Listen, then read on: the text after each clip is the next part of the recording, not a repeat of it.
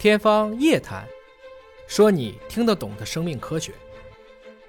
这是今天的一个标题，叫做“百岁还是永生”。啊，实际上啊，这是我们过去在算所有的寿命的这样的一种基本的公式啊。就是我们过去人类的寿命极限是怎么算出来的？我们过去人类的寿命极限大概是，要不是生长期的五到七倍，要不是性成熟的八到十倍，要不然是我们的细胞的有丝分裂在五十到六十次。那么人类的这个细胞，它平均的这个分裂周期大概是两点四年左右吧。按照我这三种算法算，我们整体人类的寿命大概是一百到一百七十五岁。在这一刻，在吉尼斯世界纪录所认证的，我们可能最老的这样的人类，大概就是在一百二十一岁左右吧，这样的一个情况。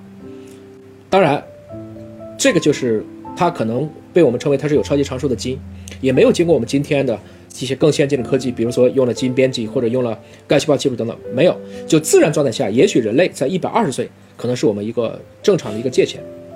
好，但是我们看这句话，“人生七十古来稀”，这是一句好像我们从小都会背的话。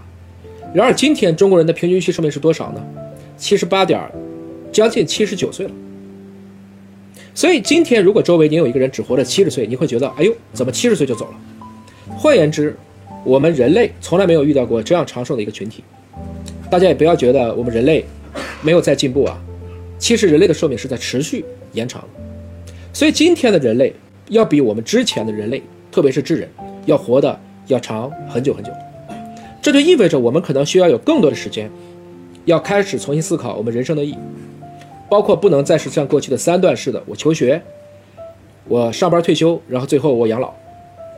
啊，这种寿命所带来的机遇和挑战都是巨大的，所以我经常会说呢，我们是在历史上寿命最长的一代智人，也是技术上第一代接近永生的智人。我什么叫技术上的？因为毕竟我们在讨论任何技术的时候，都要讨论它的这种成本，包括它的伦理，包括它是否合法。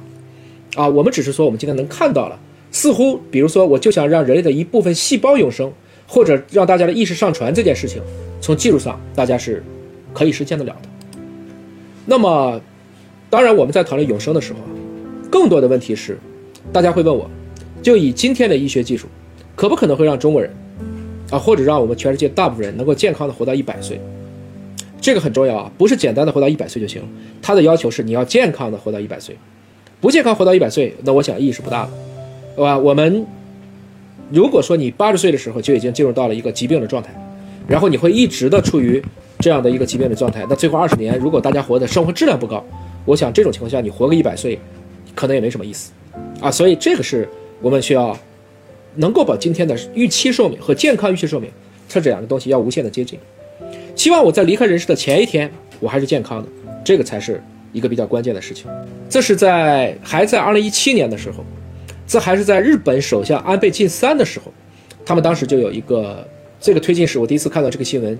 啊，我当时应该说是不能叫震撼，但是觉得是蛮出乎意料的。他们建了一个什么呢？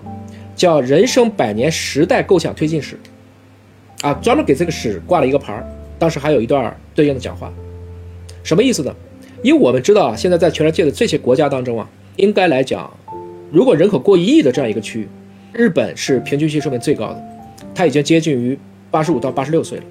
在关西地区的女性。她的平均预期寿命是已经达到了九十岁。在中国香港单一地区来看，香港大概六百到七百万人口，那么它的平均期寿命是八十六岁。可能有些小伙伴问啊，尹老师，你老说人生这个叫平均预期寿命什么意思？平均预期寿命不是说，比如说我们今天说深圳的平均期寿命是八十二岁，不是说深圳上大街上的人都是八十二岁啊，那叫平均寿命。平均预期寿命是在这一刻出生的人，他应该能活多大？啊，算的是这么一个概念，这个算法还是比较复杂的。整体来讲，平均期寿命越大，就越意味着这个城市的综合的能力，包括它的医疗水平，实际上是非常的，应该说跟其他的城市比是有优势的。所以日本是最先撞墙的。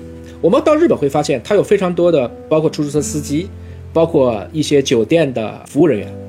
那么有一些都是老先生或者是老奶奶他们可能都超过七十岁甚至七十五岁。